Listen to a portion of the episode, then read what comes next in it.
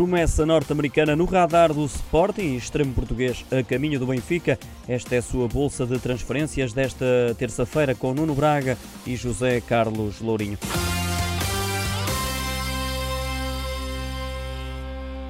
Zé Carlos, quem é o médio norte-americano que está nas contas de Ruben Amorim? Gianluca Buzio, médio ofensivo de 19 anos do Sporting de Kansas City, tem 1,70m e um valor de mercado de 4 milhões de euros. É considerado uma das maiores promessas do futebol norte-americano e, de acordo com a imprensa desportiva de hoje, o objetivo passa por integrá-lo nas equipas mais jovens. Do outro lado, na segunda circular, Nuno, há um extremo português, muito perto do Estádio da Luz. Gil Dias, avançado de 24 anos, é jogador do Mónaco, mas foi no Famalicão que jogou na última temporada com registro de 33 jogos e 2 golos pela equipa minhota.